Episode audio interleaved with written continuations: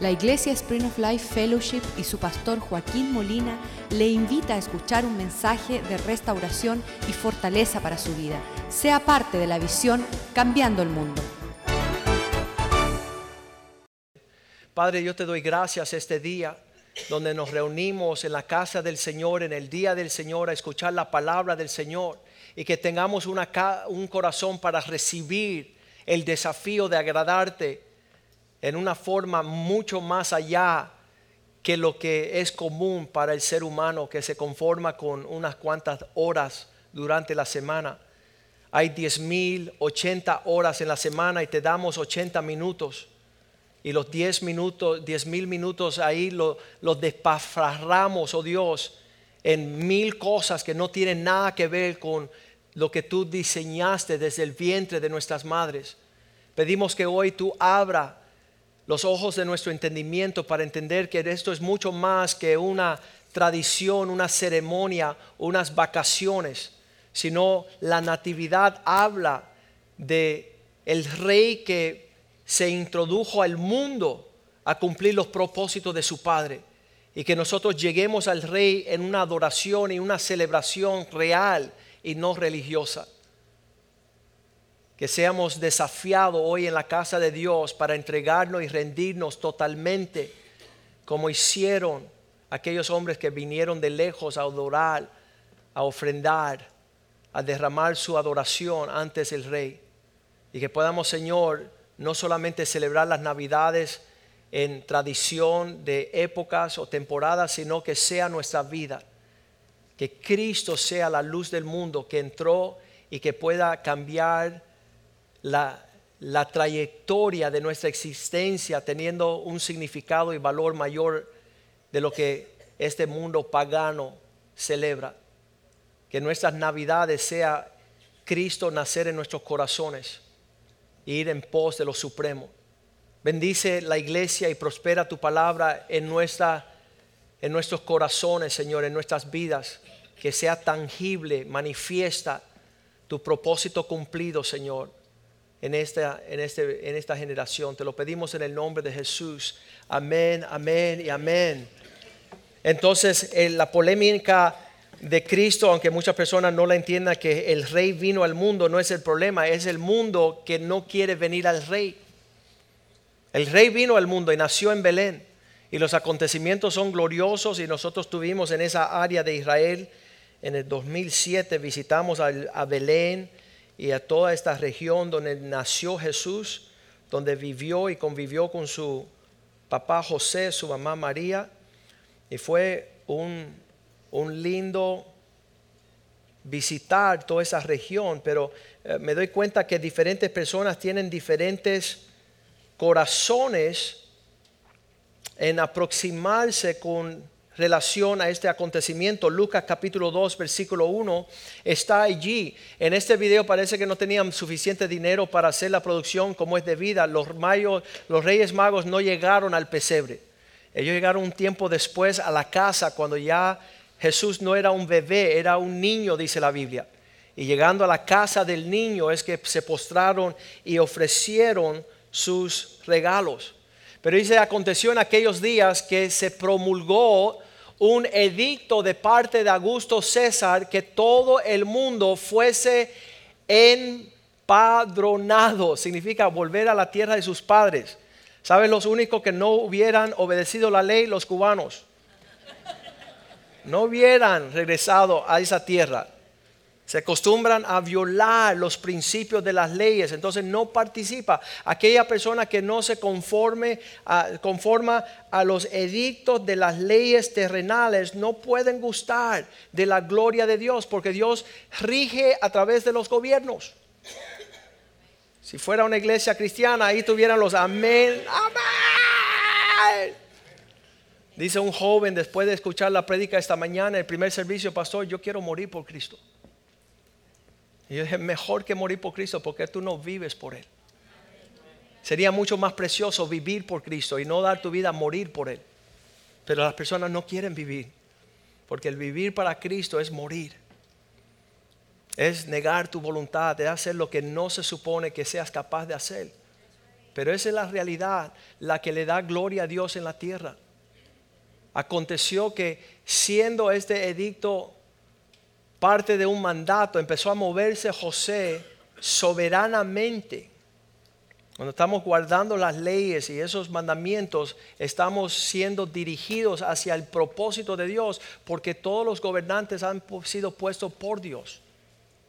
Fuera una iglesia cristiana, ahí los amén tuvieran. Versículo 2. Este primer censo se hizo siendo Sirenio gobernador de Siria. Todo vas a ver que el cumplimiento de todo el propósito de Dios tiene que ver con estos gobiernos que son difíciles, que te mueven, que te exactan, que te piden, que te quieren. Y todo conforma parte de lo que Dios quiere hacer en nuestras vidas.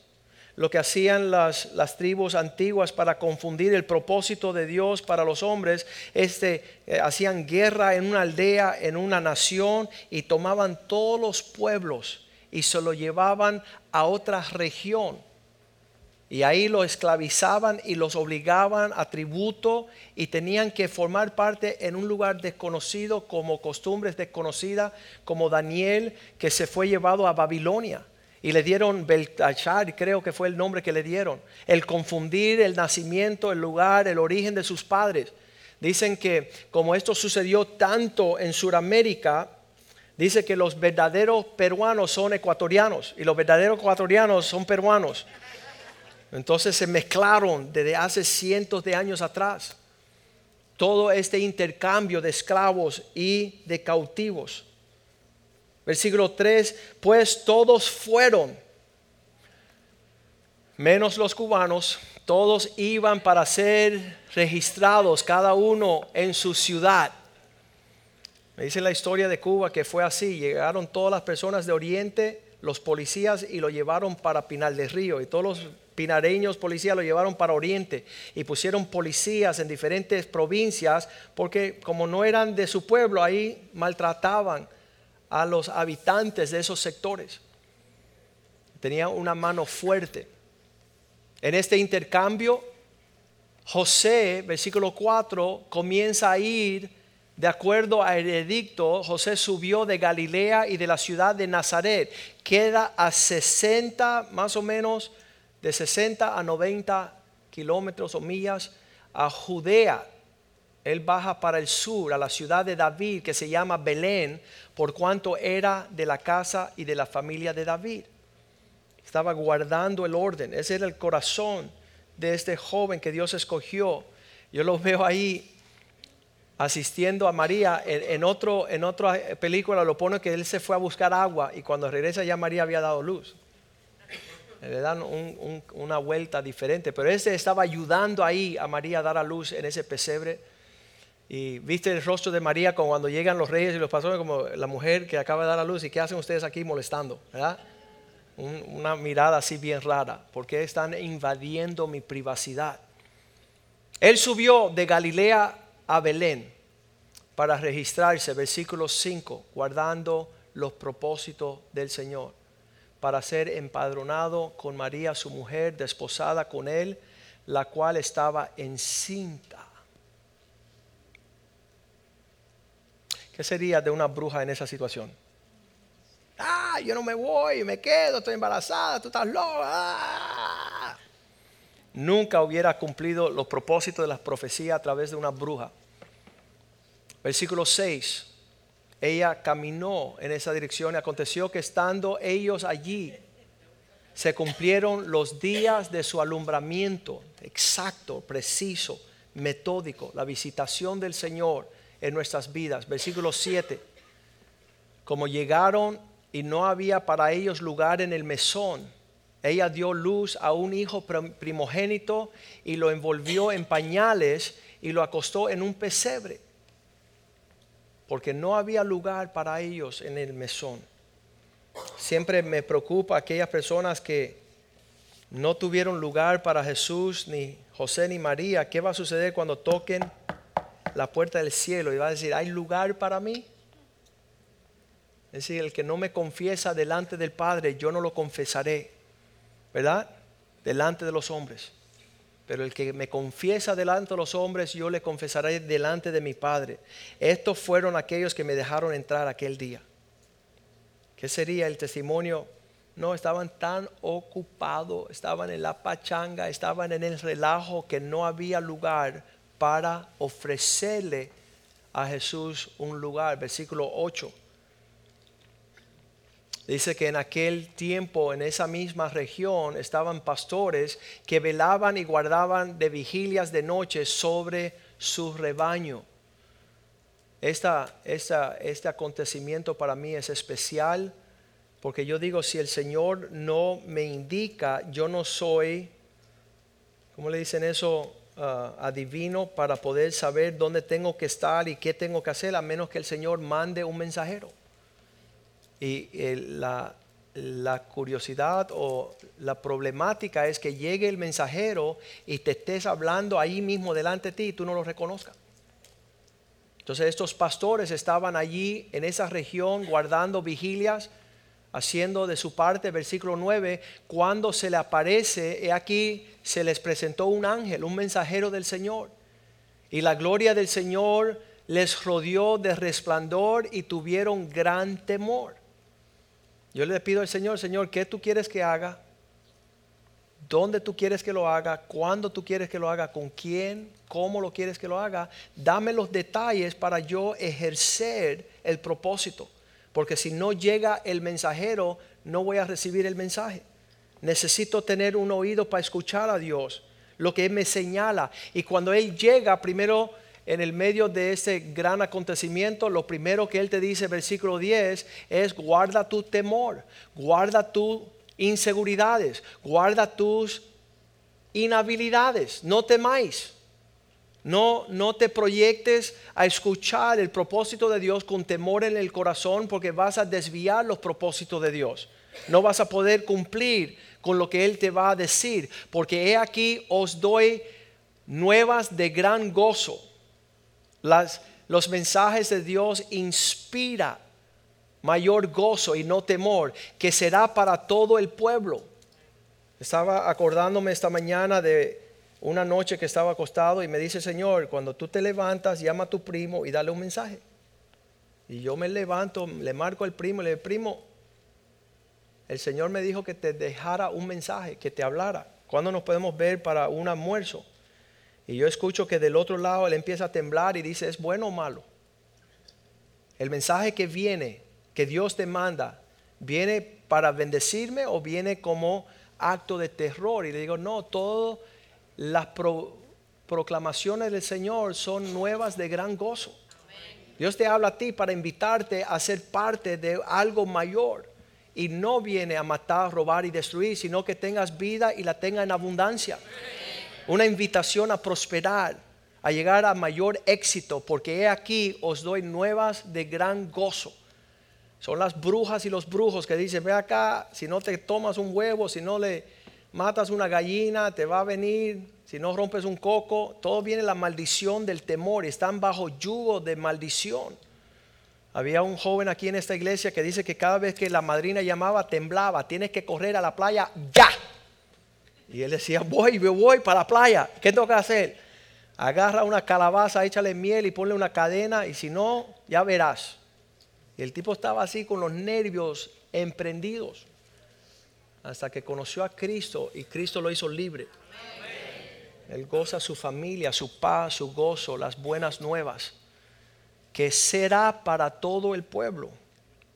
Eso es lo que es nuestro Dios. Versículo 11, pues hoy ha nacido en la ciudad de David un Salvador, que es Cristo el Señor.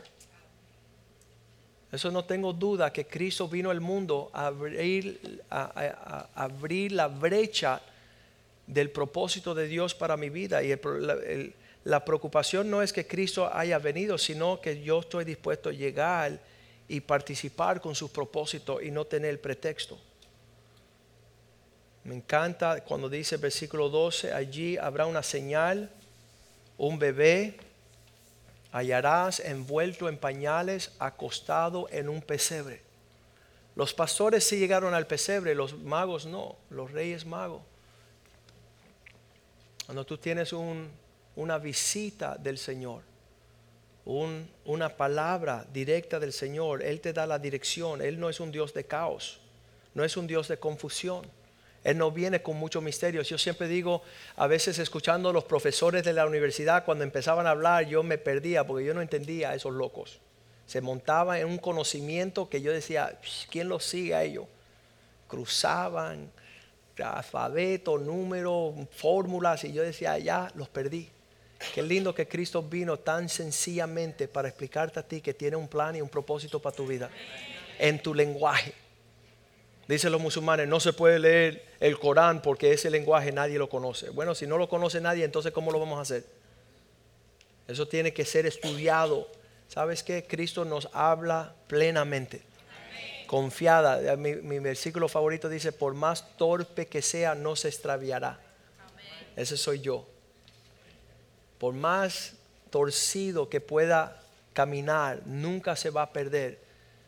Allá hallarás un niño envuelto en pañales, acostado en un pesebre. ¿Le podemos dar gracias a Dios por su sencillez este día? Que no requiere un título universitario para poder darle la bienvenida y participar con su propósito. Señor, tú eres tan hermoso. Gracias por tu sencillez. Gracias por hablarnos con ternura, con palabras de ánimo hacia nuestras personas para poder, Señor, ser librado de lo sofisticado, lo profundo, lo intelectual. Haznos, Señor, como niños para entender tu reino. Quita toda filosofía, Señor, todo intelectualismo. Quita toda cosa que, que sea un objeto que bloquee interrumpe, Señor, y, pueda causar un desconectarnos de lo que quieres para nosotros, oh Dios, y que podamos seguirte, Señor, y cumplir tus propósitos para que tú te agrades de nosotros. En el nombre de Jesús. Amén. Ahí dice el versículo 13 que de repente hubo una aparición de este ángel, de este ángel con una gran multitud de las huestes celestiales que alababan a Dios y decían, sabes, esta, esta, esta, esta muestra de una visión celestial, de multitud de huestes, de seres que están allá en los cielos haciendo la voluntad de Dios. Yo me imagino que hay una curiosidad tremenda cuando ellos nos ven a nosotros los humanos mirando así, diciendo, qué loco, ¿qué hace por allá? Qué loco. Dice que el ángel que vino a sacar a Lot de Sodoma y Gomorra le dijo, muchacho, corre. Lo agarró y lo empujó de la ciudad antes que fuera bajo el juicio. Fue una visita de ángeles. Yo le pido al Señor que los ángeles rodeen mi casa y mi familia. El carro cuando manejo, cuando estamos allí, ya se están poniendo las cosas tan perversas en estos terrorismos, actos de terrorismo, que los ángeles encampen alrededor de aquellos que temen a Dios y los guarden a cada rato vemos los locos por ahí sueltos. Que yo no esté en el lugar incorrecto, sino en el lugar donde los ángeles encampan alrededor. Y esta hueste celestial proclamaba en el versículo 14, gloria a Dios en las alturas. Versículo 14. Y en la tierra prosperidad, paz, buena voluntad para con todos los hombres. Una visitación de Dios sobre la faz de la tierra.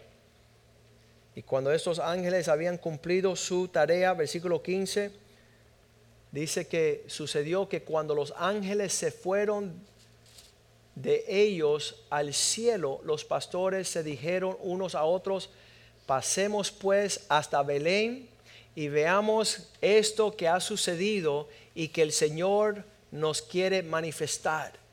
El Señor quiere que participemos de este evento, por eso llega la invitación.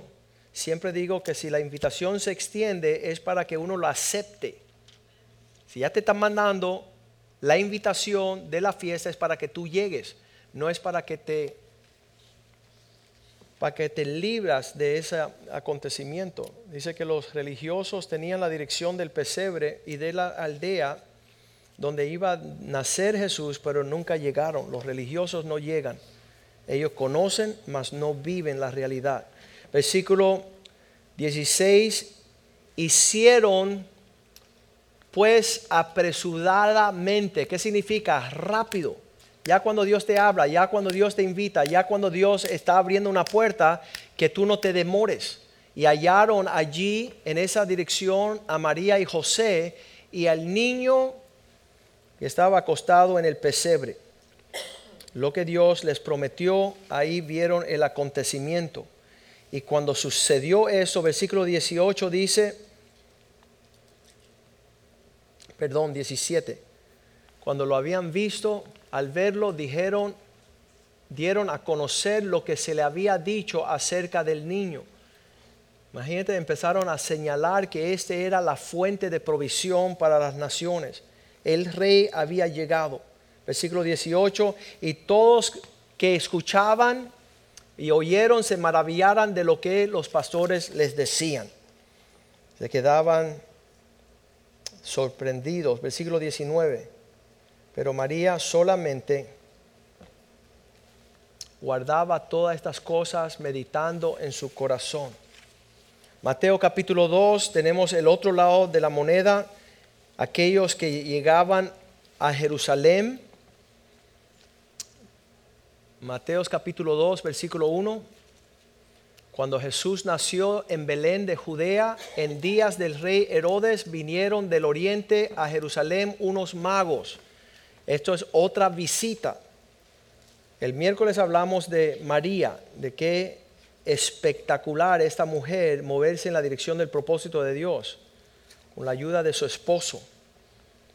Fueron vasos del acontecimiento del Señor y después tenemos los pastores que llegaron al pesebre y aquí tenemos un tercer grupo de magos. Cuando Jesús nació, vinieron del oriente a Jerusalén unos magos. Versículo 2. Ellos decían, ¿dónde está el rey de los judíos que ha nacido? Porque su estrella hemos visto en el oriente y venimos para postrarnos y adorarle. Ese, ese acontecimiento es especial.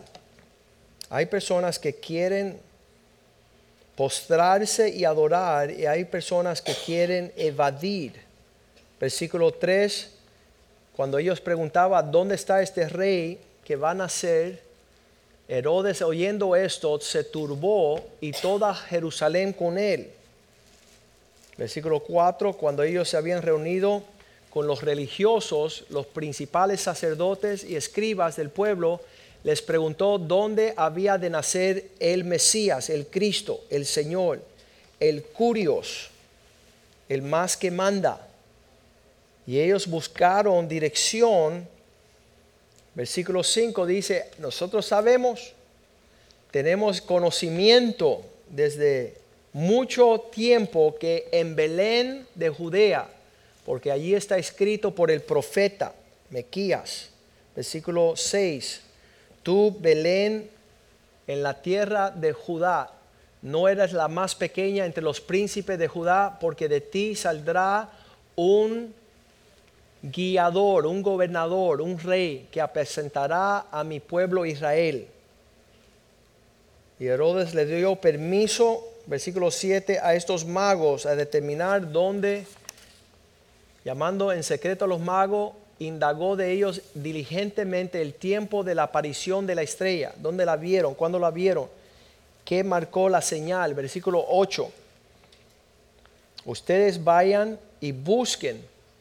Enviándolos a Belén, le dijo, id allá y averiguar con diligencia acerca del niño, y cuando le halléis, hacérmelo saber para que yo también le corte la cabeza.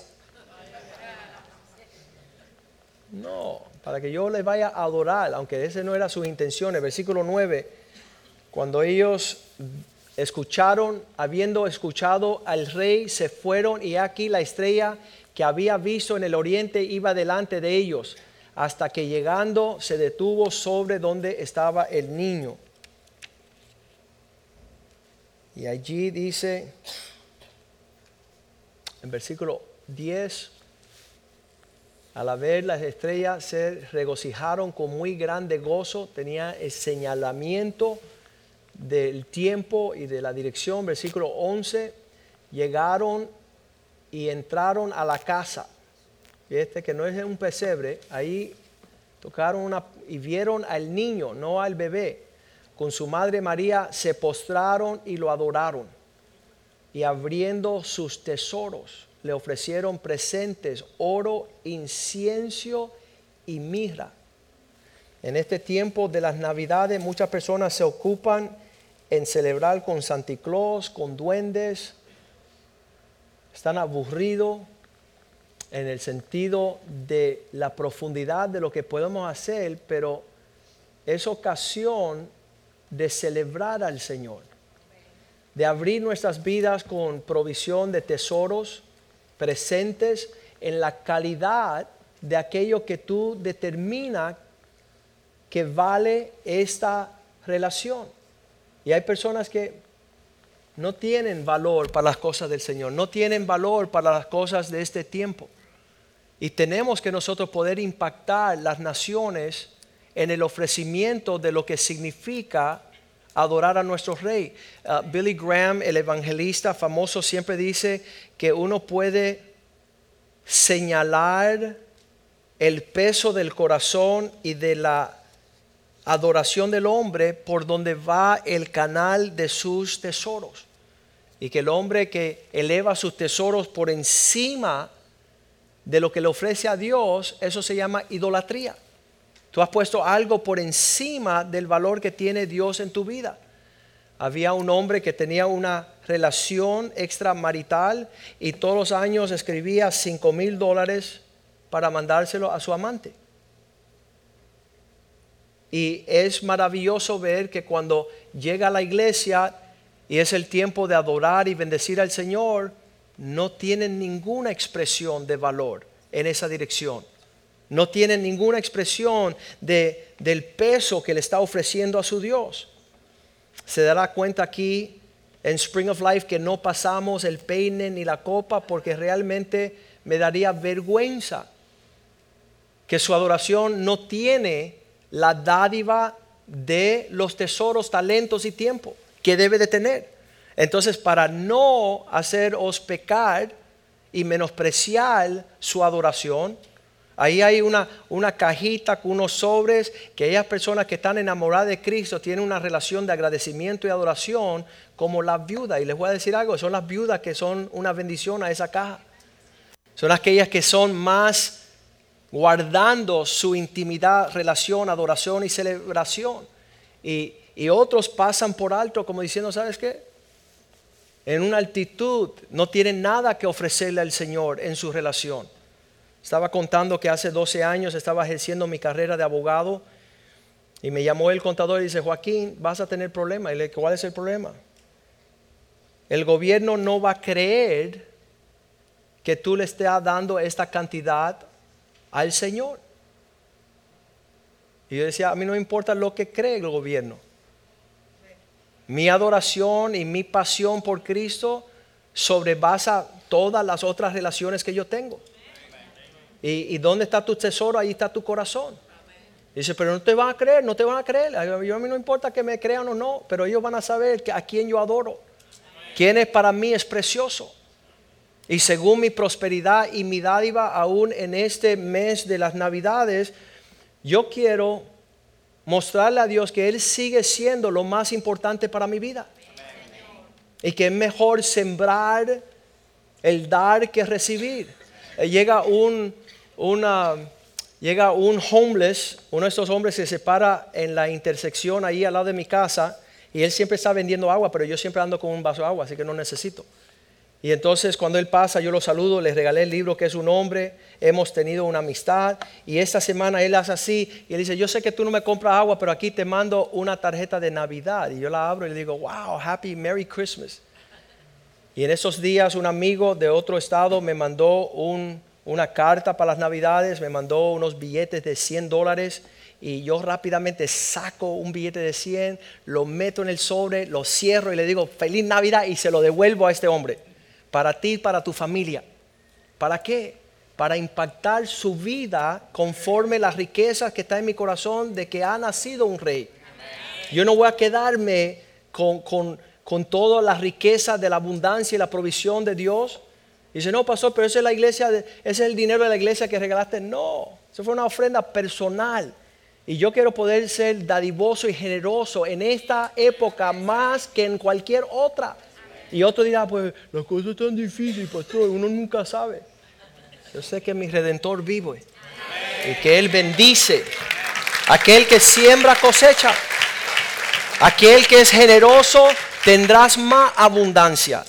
Yo conozco que el 2016 para mí va a ser un tiempo de mucha dádiva. ¿Para qué? Para que el 2017 ah, exista una cosecha.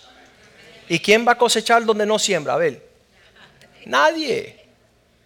No puedes recibir nada porque estás en cero. No tiene el Espíritu de Cristo. No le perteneces a Él. Dice la Biblia que no tiene el Espíritu de Cristo, a Él no le pertenece. Entonces no celebramos la Navidad como el Christmas Spirit, sino el Christ Spirit, el Espíritu de Cristo que vive en nosotros. Y Dios dio la máxima expresión del regalo para nuestra salvación. ¿Cómo nosotros vamos a estar mezquinos, tacaños? Pero pastores, que ha sido difícil. Sí, es difícil. Dice por allá el Proverbio 15:15 15, que todos los días para el para todos los días del afligido son difíciles. Tú estás afligido, más aquel que tiene un corazón contento tiene un banquete continuo, una fiesta constante. Y ese, esta realidad de las navidades debe correr todo el año, pero más hincapié sobre esa cuestión. Y el, el diablo quiere asegurar que tú compres un Santa Claus, un duende, un juguete malvado. En la semana que viene vamos a dar juguetes aquí a los niños. Pero vamos a asegurar, ustedes que son abuelitas, no regalar regalos que están llenos de tinieblas. Que no sean brujas y brujos y todas las maneras de sortear, todas las cosas torcidas que este mundo produce. Un año nos regalaron todo un carrilón de, de juguetes. Dijeron, pastor, mira, mil juguetes para usted. Y cuando yo fui a verlo, puro demonios. Y yo me hacía la pregunta, ¿quién le regala un demonio a un hijo para las navidades? ¿Quién le regala un duende a una familia? ¿Quién le regala un Claus? Por favor, Dios mío. Que Dios nos libre de, de todo este paganismo. Que son siembras, son locuras. Ahí al llegar le ofrecieron, versículo, estamos leyendo Lucas 2, Mateo 2, 11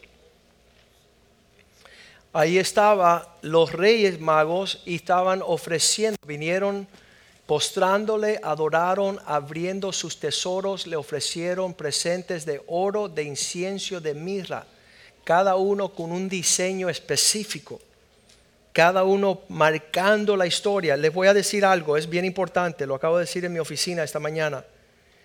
Quiero marcar la historia. Quiero marcar mi generación Quiero, ser quiero participar con mi Dios en estos tiempos para su gloria. Quiero, quiero tener, ah, hace como cinco años, hice una cita en las Navidades, me fui para el norte. Ah, hice una cita con tres hombres de Dios, con Wellington Boone, con Dale Bronner y con John Haggai. Son tres patriarcas de la fe. Viven en Atlanta, Georgia. Y específicamente saqué un boleto para ir a visitarlo. En vez de los tres magos venir a visitarme a mí, yo fui a visitarlos a ellos. A decirle gracias, le apreciamos, le queremos. John Haggai dice, en mis 50 años de ministerio, nunca he tenido un joven que llegue a mi casa a darme las gracias. Entonces nuestros corazones tienen que torcerse y, no ser de, nadie me visita. Y pastor, ¿por qué no vinieron a mi casa? ¿Y a la casa de quién estás yendo tú? Tienes puertas abiertas para sentarte en la mesa de los príncipes y no estás animado que Dios te escogió para participar. Toda esa dinámica tiene que ser celebrada en nuestro tiempo. ¿A quién le vamos a ofrecer nuestros tesoros? ¿A quién nosotros les damos dando de los regalos? Le voy a decir algo, esta iglesia es reconocida a nivel mundialmente para bendecir los hijos de Dios. Somos los sabios que postramos rodillas para ofrecer ofrendas grandes a los siervos de Dios anunciando su venida en la tierra. Se marca la historia en esta iglesia. ser conocidos como personas que apreciamos la visitación del Señor. Y muchos de nosotros no tenemos esta herencia, este legado. Versículo 12 dice que ellos, Dios le habló en un sueño que no regresaran a Herodes, que no volviesen a Herodes, regresaran a su tierra por otro camino. Dios siempre señala el camino para nosotros. Todo esto para decir que hay vasos, hay medidas de distancias. Aquí tuvimos Richard López tres años viajando de tres horas para el norte, venía tres veces a la semana a celebrar a Cristo con nosotros aquí a beber estas aguas. Gracias a Dios, Anita tuvo misericordia y se casó con él. Pero ese hombre sacrificando la distancia, hay personas que dicen, no, pastor, me queda lejito la iglesia, tengo que pasar dos semáforos, imagínate la gasolina. Hay que llorar y tocarle el violín, porque no tiene pasión para una visión, no tienen pasión para ser parte de un equipo. Están siempre llorando, ¿tú sabes cuánto me cuesta? A Cristo le costó todo. Y todo aquel que va a ser un discípulo tiene que dejar todo por basura para alcanzar mayor medida de propósito. Esta medida de distancia es algo que se cuenta. Eh, pudo, haber sido, ah, bueno, es que de lejos llegaron, el conocimiento de la estrella, la medida de su consagración, cómo ellos rendían, cómo ellos, su propósito era adorar. Todas estas cosas están en la plenitud de la Navidad. Y yo les hago la pregunta, ¿cuál es su medida? ¿Cuál es su consagración? ¿Cuál es su distancia? ¿Cuál es su ofrecimiento? ¿Cuál es su participación en todo lo que Dios está haciendo sobre la faz de la tierra? Tengo por seguro que si Él vino al mundo es para cumplir su propósito, para traer la bendición. Vamos a ponernos de pies en esta mañana, esta tarde ya, y decirle, Señor, yo quiero volver en sí. Yo no quiero participar en una religión, no quiero ser engañado por Satanás, no quiero seguir en tinieblas, no quiero seguir en desconocimientos. Yo quiero que despacito yo esté siendo preparado como un vaso de honra, con uno, como uno de los participantes de la historia que esos acontecimientos sean real, que sean real en tu vida. Todos los años mi amigo se viste de, de Santa Claus y él va a un, una casa de niños y él ahí se disfraza como Santa Claus y él piensa que esa es la mayor expresión de lo que él tiene para ofrecer. Y, y eso suena lindo lo que él está haciendo, pero hay mayor participación. Hay mayor intimidad, entrega, conocimiento. Estos hombres no hicieron esto porque alguien le dijo que, tenían que hacerlo. Eso tenía una convicción personal, una consagración personal. Yo estoy seguro que esos reyes que ofrecieron el tiempo, el sacrificio, la tarea de venir largo, de venir con dificultades y contratiempos y, la estrella se opacaba, pero ellos persistían para lograr su objetivo. Yo en estos días, ah, en esos días yo he hablado con amistades, pastores y le he dicho, ¿sabes qué? Yo no quiero estar ocioso en esta vida. Yo no quiero estar haciendo las cosas por hacerlas. Quiero, quiero tener la oportunidad de marcar fuerte, marcar duro, marcar los tiempos. La, la, pues pasa el tiempo y ya pierde tu oportunidad. Pierde tu oportunidad de haber marcado la historia con tu vida. Entonces la Navidad habla de que nosotros, no solamente que el rey vino, sino que nada nos detenga por venir al rey. Y que nuestra adoración sea prioridad. Que nuestra vida, nuestro talento, nuestro tesoro, nuestro tiempo estén rendidos, consagrados para Él. Y, y no le crean al diablo. El diablo no es el rey de gloria. Cristo es el rey de gloria. Y cuando tú te derramas delante de Él como hizo la mujer del perfume precioso, realmente el valor que tiene ese ofrecimiento de tu vida sobrepasa largamente todo lo que tú puedas imaginarte. Y dígale al Señor, Señor, cumple tu propósito en mi vida, igual que hiciste con Cristo. Ya que yo sea una de esas personas que marque la historia, que, que vengo al Rey, que me consagro, que me rindo ante sus pies ¿Qué es lo que falta en mi vida que es un impedimento? Eso siempre lo estoy diciendo yo. ¿Qué es lo que hay en mi vida que es un impedimento para ir más allá en el propósito de Dios? No quiero ser engañado, no quiero ser distanciado. Las naciones están esperando, dice toda la creación, gime por ver los hijos de Dios en su libertad. Señor, dame revelación, visíteme con tus ángeles, dame sueños, dame acontecimientos que los, los hombres sabios tengan alcance a mi mesa, que puedan venir, que puedan ser parte de mi vida. Quiero rodearme de hombres que tratan uh, las cosas de Dios con seriedad. No quiero sentarme en la mesa de los necios. No quiero platicar. Eh, en este día, yo les acabo de decir, este joven llegó a mi oficina y dice, pastor, yo quiero dar mi vida por el Señor. Yo quiero, yo, yo quiero ser un mártir. Y le digo, bueno, eso es lindo, pero es mejor vivir para Cristo. Ser, ser, un mártir en decirle a este mundo, yo no estoy para ti, estoy para morir, para vivir para Cristo. Mi tiempo, mis talentos, mis esfuerzos, mis energías. Y entonces ah, llegó un jovencito hace como un año. Usted, yo lo he contado muchas veces. Él parece que la noche anterior con su hermana estaba jugando Monopolio. Llegó aquí con 700 billete falso eso de monopolio. Es un color así raro de juguete. Y dice, pastor, quiero darle al Señor una ofrenda. Y yo decía, bueno, desde los 700 él va a sacar un billete de 100, ¿sabes? Y él dice, todo, todo. Y ¿cómo te vas a quedar sin dinero, mío? dice, no, para mi Dios, lo quiero dar todo. Una revelación de, que este lugar para él le representa tanto valor tanta sanidad, una presencia dulce. Él decía todo para el Señor. Yo conté era 771 dólares. Y yo dije, yo voy a honrarlo a Él y lo voy a convertir en dólares reales y se lo vamos a dar a la iglesia. ¿Para qué? Para que el corazón de Él se manifieste aquí sobre nosotros. Que seamos despojados para... Y, ese es el, el, el reto, ¿no? Que Dios no le va a deber a ningún hombre. Dios no se va a quedar así con, esa dádiva. En lo que cantamos esta canción, usted dígale, Señor, no solamente en esta época quiero escuchar de la Navidad, quiero ser la Navidad. Quiero ser un vaso en tus manos. Quiero participar entre los hombres sabios. Quiero, quiero aprender de ellos. Quiero caminar como ellos caminan. y que sea una realidad del Espíritu de Dios sobre tu vida y no un espíritu religioso.